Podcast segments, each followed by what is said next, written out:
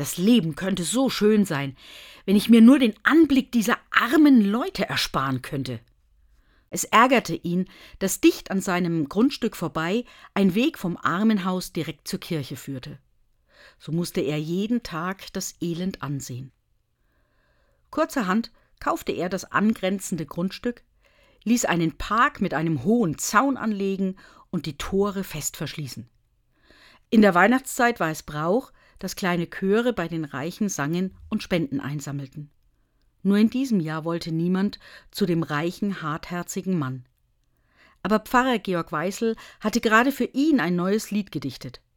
Und so sangen sie vor seinem Haus Macht hoch die Tür, die Tor macht weit, es kommt der Herr der Herrlichkeit.